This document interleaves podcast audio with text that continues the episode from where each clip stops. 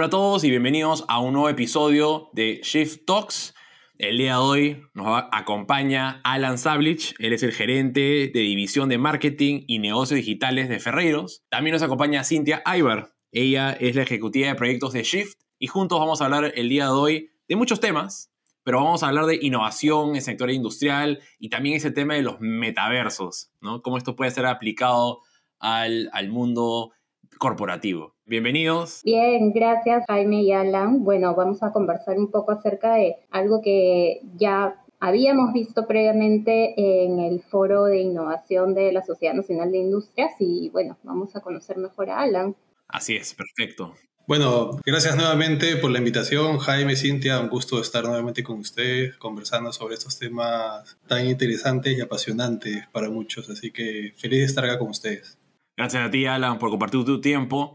Bueno, antes de arrancar con el tema del día de hoy, eh, me gustaría primero, eh, Alan, que nos cuentes un poco sobre tu trayectoria profesional, cuáles son, son, las cosas que has venido haciendo que te han llevado a este rol en Ferreiros. Bueno, yo estoy como gerente de división de, de marketing y negocios digitales eh, desde hace cinco años en, en, Ferreiros. Antes de eso estaba a cargo del área de marketing y previamente a eso, yo cuando ingresé a Ferreiros entré al área de soporte comercial, dando soporte básicamente Business Intelligence, Analytics y, CRM al resto de la organización.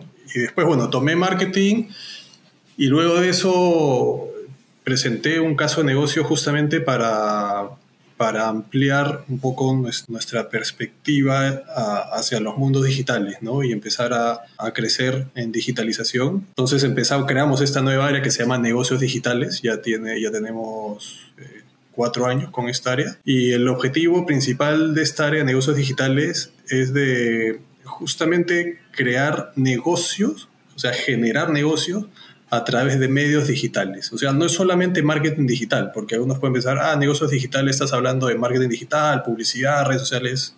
No. O sea, eso es parte de, eso es el medio, pero el fin acá es generar negocios. es eficientar procesos, generar crecimiento, crear innovación, y ese es un poco el, el objetivo de esta área de negocios digitales. Llevo previamente... Y, y para... Sí. No, no, por favor, continúa. No, iba a contar previamente a, a, estar en Ferreiros, que ya tengo ocho años, voy a cumplir nueve años. Estuve en Belcorp, dos años como gerente de estrategia digital también. Fue, fue un cambio diametral, ¿no? Pasar de, de, la industria de la belleza a la industria de las, de las máquinas. Justo te iba a decir eso.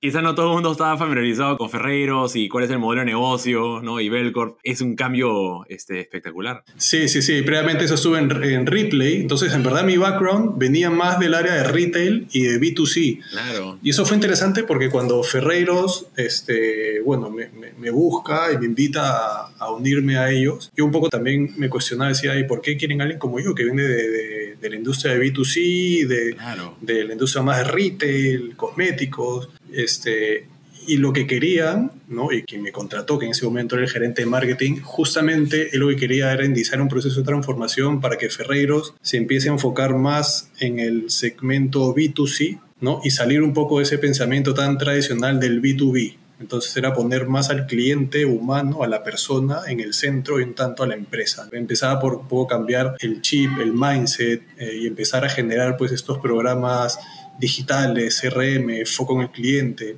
Y ha sido una excelente experiencia, ¿no? En los últimos ocho años hemos hecho un cambio, no, no yo, yo he sido parte del, del equipo que, que, ha hecho esto y el día de hoy este, creo que hemos hecho un, un cambio muy importante dentro de esa forma de trabajar, de ver el mercado y gestionar. Pero está bueno porque creo que lo que mencionas hace mucho sentido. Cuando quieres hacer algo diferente, no puedes seguir trayendo de lo mismo. ¿no? O sea, porque lo lógico en el mundo este, del, del, negocio es, quiero mejorar mi negocio, voy y busco qué está haciendo la competencia y me jalo al mejor de, su, de la competencia. Acá quizás hay que romper con ese paradigma. Mejor me jalo al mejor, pero de otra industria y ver si, si eso refresca lo que estoy logrando hacer dentro de mi organización. Y creo que lo han logrado bastante bien con, contigo. Sí, espero, espero que sí. ya veremos, tu Zoom.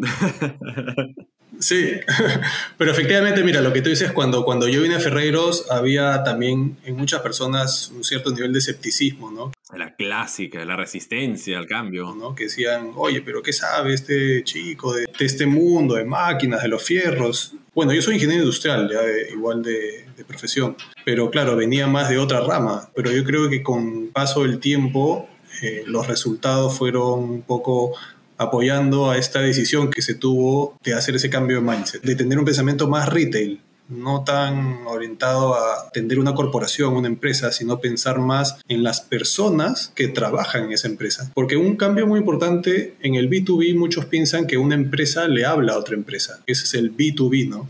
Pero finalmente una empresa no le habla a otra empresa. O sea, Ferreiros no le habla a un COSAPI, no le habla a un San Martín. Esas son las personas de Ferreiros que le hablan a las personas de la otra empresa. Entonces, y eso a veces es difícil también cambiar ese mindset para saber que tenemos que llegar a las necesidades de las personas y no de las empresas. Exacto. Las dan el clavo. ¿no? A veces nuestras estrategias están mal orientadas y no nos damos cuenta que al final nuestra contraparte es también un ser humano igual que nosotros que tiene prioridades, tiene retos. Eh, entonces hay que saber cómo transmitir esto. Y Alan, entrando ya a, las cosas que tú has venido haciendo con tu equipo eh, en Ferreiros, cuéntanos digamos, cuáles fueron esas primeras iniciativas. Vayamos así cronológicamente viendo qué es lo que hiciste, cuáles fueron los resultados. Mira, lo primero que hicimos, y es lo primero que lo recomiendo a todos, es armar un plan.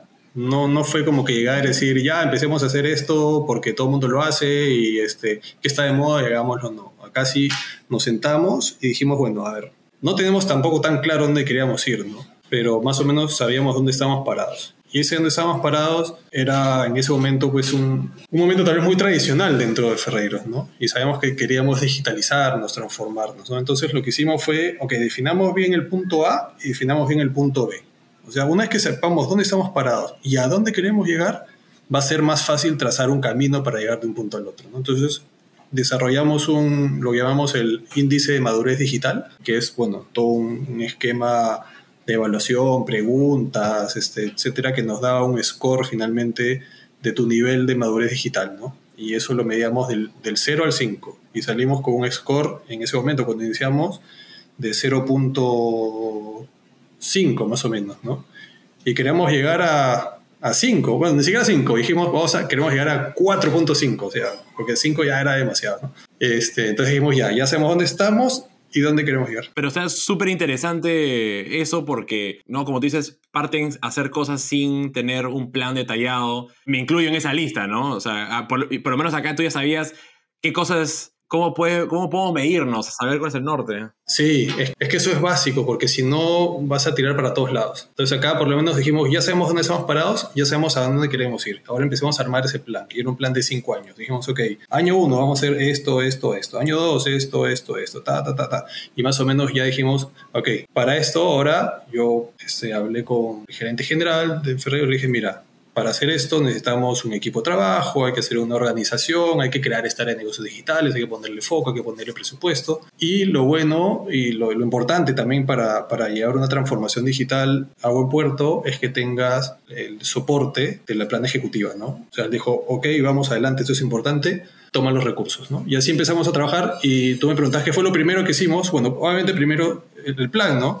Pero ¿cuál fue el primer paso dentro de ese plan? Fue crear las redes sociales de Ferreros. Ferreros no tenía redes sociales. Ah, no me digas. ¿Esto en, qué año era? 2014. Que ya muchos tenían y Ferreros no. Y ahí es cuando yo lo propuse, muchos decían, no, pero nos vas a exponer a las redes sociales y a los trolls y a la gente, que no, mejor no. Y dije, hubo un proceso de convencimiento para que al final, ok, vamos. Y el día de hoy, nuestras redes sociales son, de entre todos los dealers Caterpillar a nivel mundial, somos los que tienen las redes más grandes y de mayor interacción. O sea, le hemos puesto mucho esfuerzo y es el canal principal por el cual nos comunicamos con los clientes, ¿no? Entonces, nos ha dado excelentes resultados. Increíble. O sea, ¿cómo se comunicaban antes? O sea, ¿por qué prefieren comunicarse por redes sociales? Sí, por medios tradicionales, por este teléfono, mail, pero la interacción era muy baja, ¿no? Pero también quizás se dieron cuenta de, quién era su audiencia, porque quizás yo me, me pongo a pensar de que, no sé, mi audiencia no usa redes sociales, que son, no sé, ese tipo de ejecutivos que no los, no los, no los entiende, pero probablemente en el caso de ustedes, este, estas personas sí eran muy aptas para este tipo de tecnología.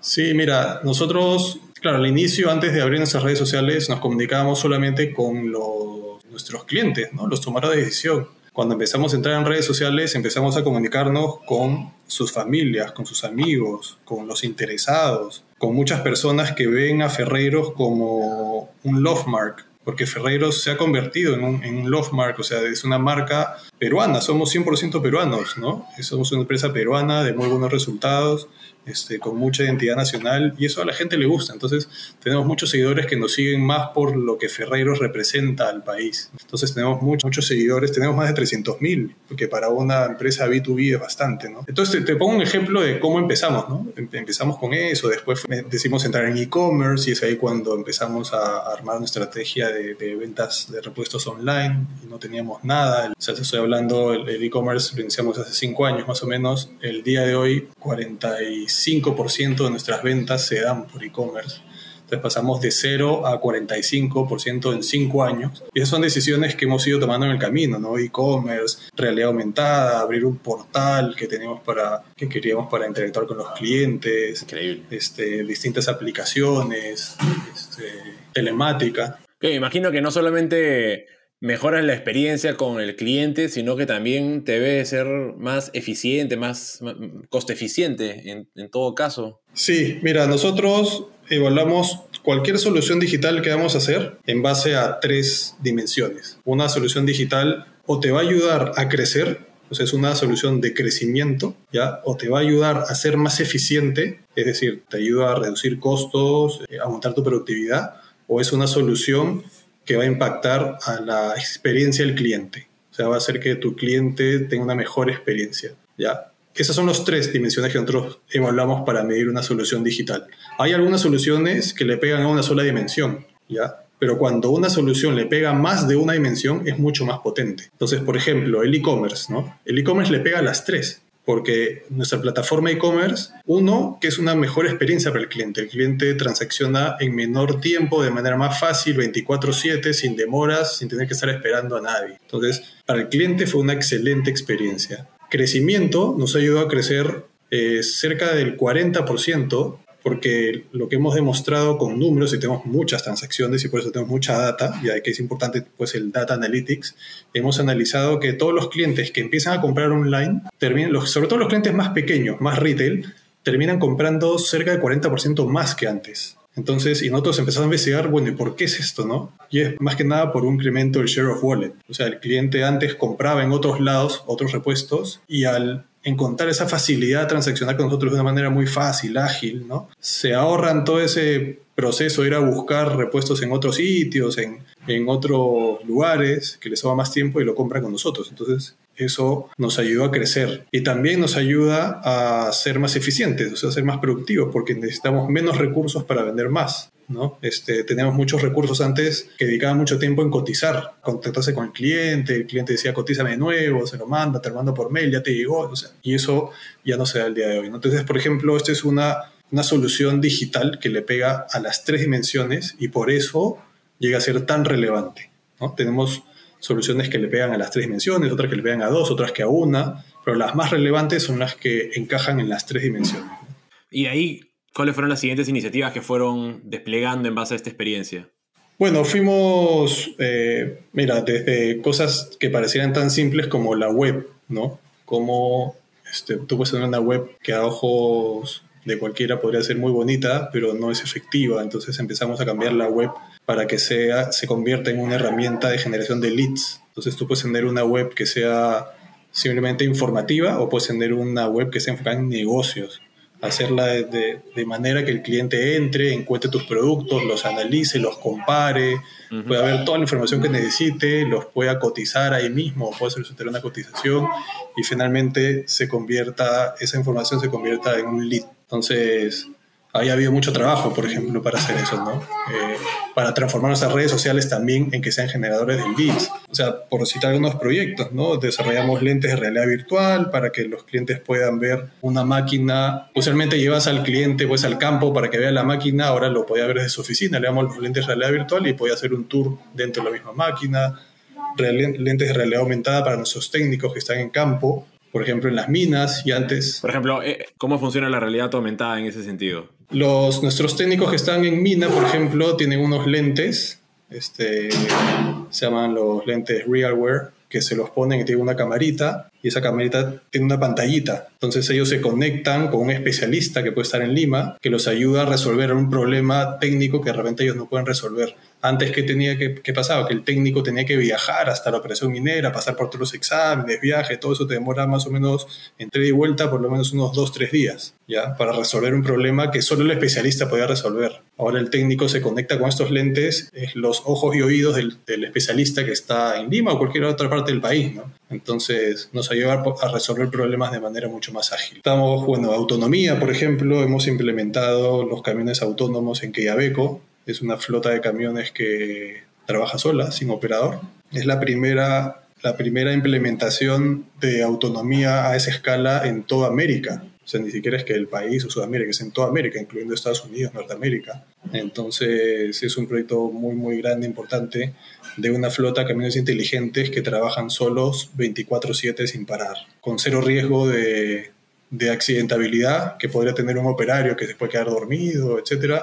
Acá estos camiones no fallan, ¿no? Trabajan en base a sensores y en base a rutas establecidas y no, no paran. Entonces eso incrementa también la productividad de, de, las minas, ¿no? Porque no hay paradas y los camiones producen este, sin parar, solamente paran para hacer el mantenimiento y vuelven a arrancar otra vez, ¿no? Alan, y una pregunta, eh, regresando al tema de, resistencia, de cambio de mindset y de todas estas tecnologías que, vinieron implementando, ¿cómo lo tomaron los, colaboradores de, Ferreiros? ¿Cómo fue este proceso de decirle a las personas, veníamos haciendo las cosas así, ahora vamos a usar tecnología? ¿Encontraron algún tipo de barrera? ¿Cómo lo llevaron? Uf, sí, eso es lo más difícil. Yo lo que siempre digo es, mira, la tecnología el día de hoy es un commodity, ¿ya? Puedes encontrar todo tipo de tecnología, la que tú quieras está disponible. Este, encontrar tecnología el día de hoy es muy fácil. Hace 5 o 10 años atrás tal vez no era tan fácil. Pero la tecnología del de hoy hay por todos lados. Lo difícil no es transformar tecnología, es transformar mentes. Entonces, un proceso de transformación digital obviamente tiene que tener la parte tecnológica, ¿no? Pero sobre todo tiene que estar enfocada en cambiar personas y procesos. Entonces, nosotros tenemos también un, bueno, en el tiempo hemos venido desarrollando también un framework de transformación digital donde también tenemos tres dimensiones y una de estas dimensiones es el mindset cultural, ya es la cultura digital. Entonces le ponemos mucho esfuerzo en cultura, en comunicarle, por ejemplo, a, nuestros colaboradores qué es lo que estamos haciendo, cómo funciona, cuáles son los beneficios, en hacer mucho entrenamiento, eh, involucrarlos en los proyectos, eh, hacer testimoniales con ellos mismos, igual con los clientes, hacemos mucho, la llamamos las escuelitas, ¿no? Hacemos, antes hacemos escuelitas presenciales, íbamos a las sucursales y hacíamos como que talleres con los clientes para que usen y entiendan nuestras soluciones digitales. El día de hoy son virtuales y de hecho son mucho más efectivas, pero el, el cambio, el, change management es tal vez lo más importante en una transformación digital. Totalmente. De hecho, es tan complejo a veces esto de que organizaciones no les queda otra que desarrollar iniciativas totalmente externas a la organización por el temor de que el sistema inmunológico de la propia organización termine matando esas iniciativas, ¿no? Entonces es, tienes que lograr ver cómo vas cambiando ese mindset interno de la organización, porque si no, por más buena la tecnología, por mejor la intención que tengas, puede que el proyecto nunca llegue a salir de su, fase de, prototipo. Sí, mira, te, comparto una estadística reciente que, que tengo que para mí es una de las más importantes de todo lo que hacemos. Bueno, una es la satisfacción del cliente, la hemos venido, nosotros medimos la satisfacción del cliente con el, un indicador que se llama el Net Loyalty Score y que ha venido subiendo, subiendo, subiendo, subiendo sin parar, lo cual nos dice que el cliente está contento y satisfecho con nuestra propuesta de valor. Y recién hicimos una encuesta con clientes y una encuesta interna también a los colaboradores donde preguntábamos este, ¿usted considera que Ferreros es una empresa digital? Y estoy seguro que hace 6, 6, 7 años, 6 años cuando iniciamos con todo esto, hubiera sido no, porque no teníamos nada digital. Y ahorita justo tenemos los resultados de las encuestas a nivel interno, el 75% piensa que Ferreros somos una empresa, o sea, digital o muy digital, y por el lado del cliente, 85%. Entonces, eso a mí es uno de, los indicadores que más me gustan porque el cliente mismo te está diciendo que reconoce el día de hoy que Ferreiros, o el, 85% de los clientes que hemos encuestado, reconoce que Ferreiros es una empresa digital. Y Ferreiros ha sido, pues, por tantos años, somos una empresa que es, este año cumplimos 100, 100 años, muy tradicional, ¿no? Eh, la industria en sí, de los fierros, de las máquinas, es muy tradicional, ¿no? Pero eso está cambiando drásticamente, drásticamente eh, la industria en general, ¿no? No, no solamente Ferreiros. Claro. No, qué bueno escuchar eso. Y ya como para poder cerrar con este tema, que sé que a ti te interesa bastante y a mí también, está el tema de los metaversos. Los hemos venido escuchando recientemente, o más recientemente, creo que con Mark Zuckerberg, un poco su, anuncio del año pasado, ¿no? 2021, de los metaversos y las cosas que ellos querían hacer, cambiándose a Meta, ¿no? de Facebook pasando a ser Meta como empresa. Pero creo que todo el mundo se ha ido dando cuenta que acá hay un espacio que se viene, no sabemos qué tan próximo es, pero quería conocer un poco cuáles son tus expectativas y cuáles son los planes, si se puede saber, en Ferreiros, de aprovechar este espacio. Ah, ya, mira, a ver, primero, yo no me considero un futurólogo, me encanta, me encanta un poco ver, ver lo que viene, las tendencias, ¿no? No, no tengo esa bola de cristal que mira cómo es el futuro, pero sí estoy este, casi convencido de que el futuro está en los mundos, en los universos digitales. ¿Ya? Porque eso ya está sucediendo el día de hoy, lo ves en mis hijas, en los chicos, este, es donde interactúan, ya sea a nivel de juegos, ¿no? Y en otros casos también a nivel de universos que se han ido creando. Pasan mucho tiempo ahí y son ellos nuestros futuros clientes, son ellos nuestros futuros gerentes, son ellos los que van a, a, a tomar las decisiones de los negocios de un futuro próximo, ¿no? Entonces, si tú quieres seguir siendo líder para las siguientes generaciones, tienes que estar donde ellos están y tienes que eh, adaptarte al tipo de decisiones que ellos van a tomar. Entonces, si ya sabemos que eso va a pasar, o sea, sí o sí, ya está pasando, entonces hay que estar ahí. Yo creo que negarlo sería darle la espalda al futuro, y un futuro que, es bastante real. Entonces, sabiendo que eso va a suceder... Y, ahí solo te quería agregar, agregar una cosita, ¿no? Haciendo nuevamente esta comparación que tuviste al inicio del episodio, ¿no? De, que vienes más del mundo retail y, pasando al mundo de los fierros. Eh, los que ya han empezado a aprovechar este espacio de los metaversos son marcas como eh, Adidas, este, donde empiezan a, a, llegar a la audiencia por estos canales, pero no ves, por lo menos no me ha percatado, de industrias como las de ustedes, ¿no? Entonces, dentro de todo siento que estás ahí... Todavía no lo ves. Ah, no, y, ustedes apuntando a ser pioneros dentro de todo. Ah, eso te decía, no lo es todavía, pero pronto lo vas a ver. es que es lo que, es lo que pasa, bueno, el retail siempre está pues a un paso adelante, se puede decir, ¿no? Correcto. Este, entonces, efectivamente, cuando ves pues marcas como Adidas, Nike, que están entrando pues en, los metaversos y, están dando sus primeros pasos. Pero en, este mundo de los metaversos ahorita hay muchísimo, muchísimo dinero que ya se mueve el día de hoy. Hay todo este concepto de los NFTs, ya que son los non-fungible tokens, que es parte también pues de toda esta industria del metaverso, donde ya todos los assets, ya sean o sea, todos los activos, ya sean reales o pero sobre todo digitales, tienen un registro en blockchain que es un registro único, exclusivo, y la gente está pagando mucho por tener inmutable, y la gente está pagando mucho por tener esa exclusividad. O sea, lo que el valor, más que en el, en el activo, está en la exclusividad. Entonces, el día de hoy, por ejemplo, yo estoy seguro, y eso todavía no sucede, pero va a suceder, yo creo que no, no muy tarde, el día que Caterpillar saque la primera máquina digital ¿ya? para uno de estos mundos virtuales, una máquina digital registrada como un, e, un NFT, yo estoy seguro que va a haber algún coleccionista que va a pagar millones de dólares por tener la exclusividad de la primera máquina Caterpillar en el mundo virtual. Sí. Y así, para que un universo digital funcione, tiene que haber una economía. La economía tiene que funcionar. Si no existe una economía, va a quedar como un juego, va a quedar como, como un entretenimiento. Pero cuando existe una economía donde se mueve dinero, eh, va a prosperar.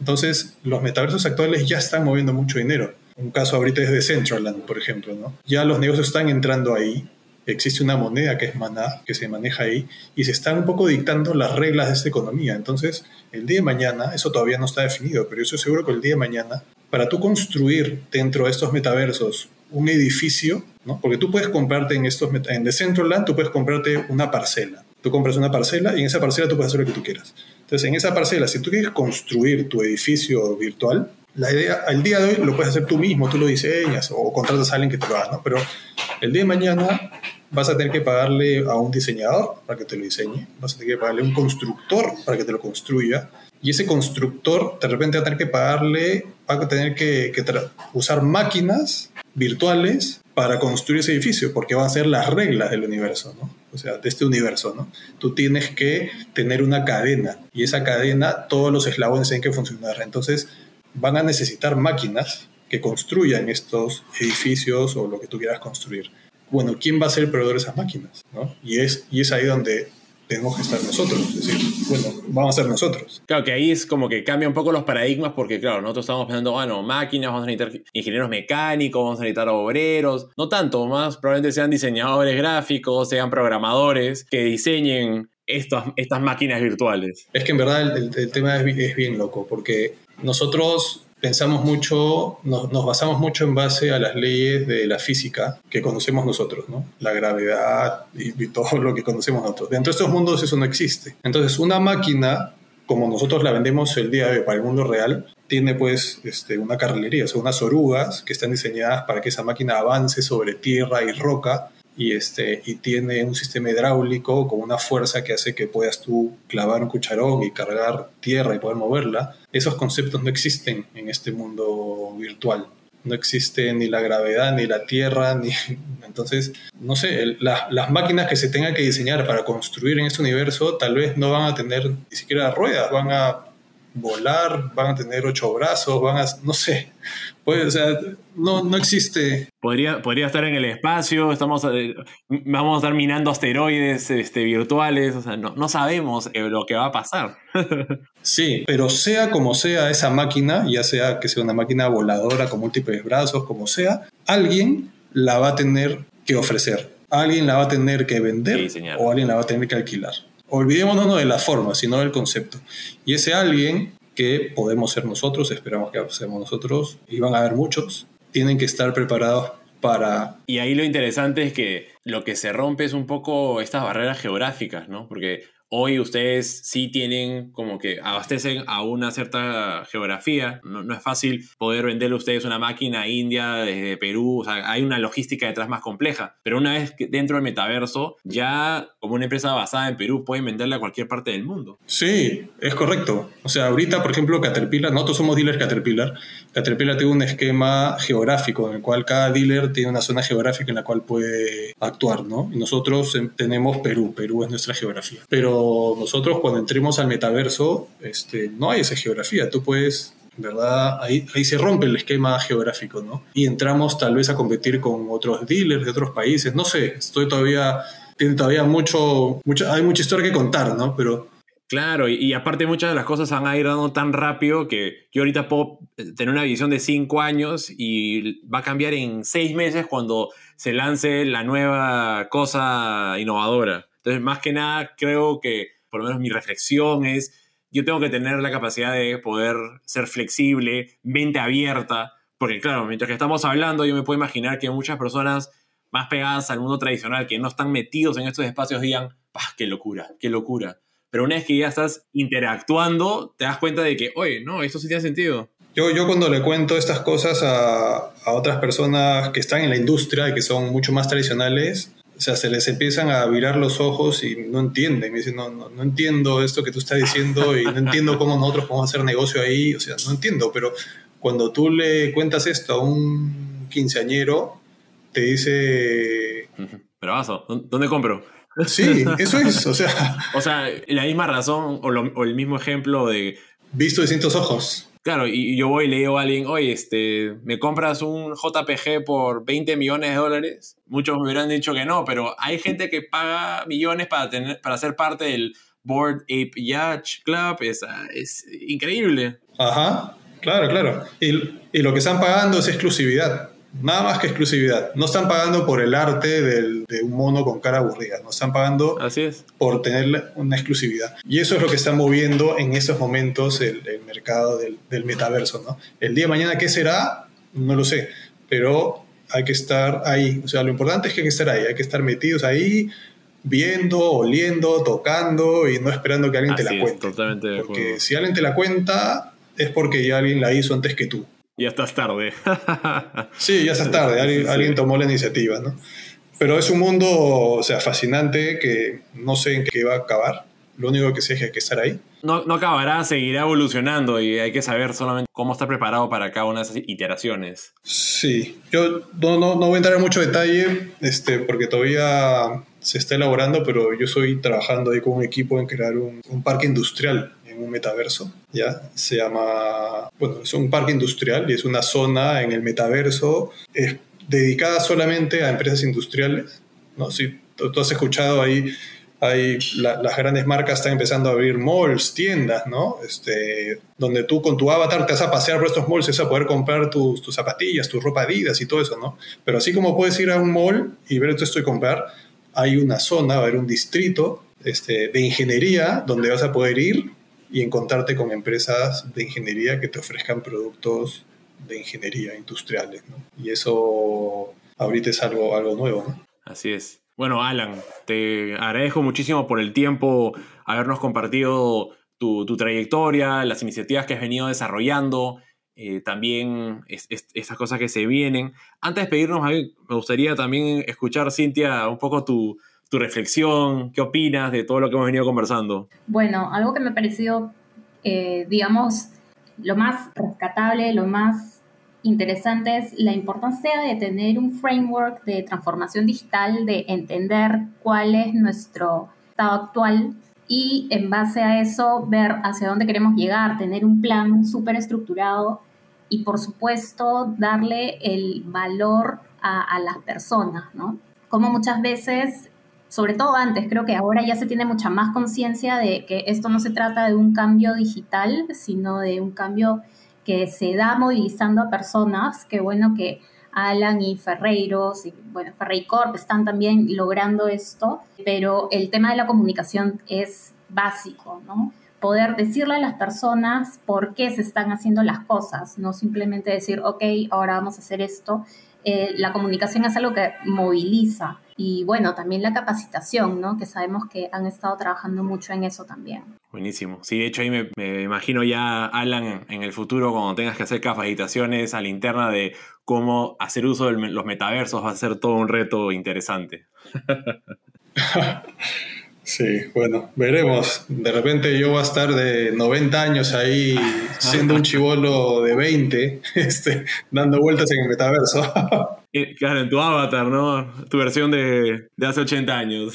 Sí, sí. Bueno, muchas gracias. No, es, es, es, una locura. Es una locura, pero muy emocionante. A, mí me, me, emociona mucho estar en este momento, estos años pues de, tanta transformación, de esos puntos de inflexión en, en, temas de tecnología, digitalización, ¿no? Que te permite pues siempre estar pensando en cosas nuevas, ¿no? Eso es, es una posibilidad muy, muy, muy rica el día de hoy. Es un espacio que yo siempre digo que, estoy contento de poder estar en, en, este lugar donde tengo la oportunidad de conversar, interactuar y apoyar a personas que están realmente generando un, cambio, mejorando las experiencias de, sus clientes y, construyendo el futuro, ¿no? A veces lo, lo, decimos muy como que cliché, sí, construyendo el futuro, pero cada pasito que estamos haciendo, después cuando miras hacia el pasado, o sea, retrospectiva, te das cuenta de que, claro, yo he estado armando el futuro, ¿no? Entonces, la mejor manera de, predecir el futuro es construyéndolo. Es correcto. Y ustedes están haciendo eso.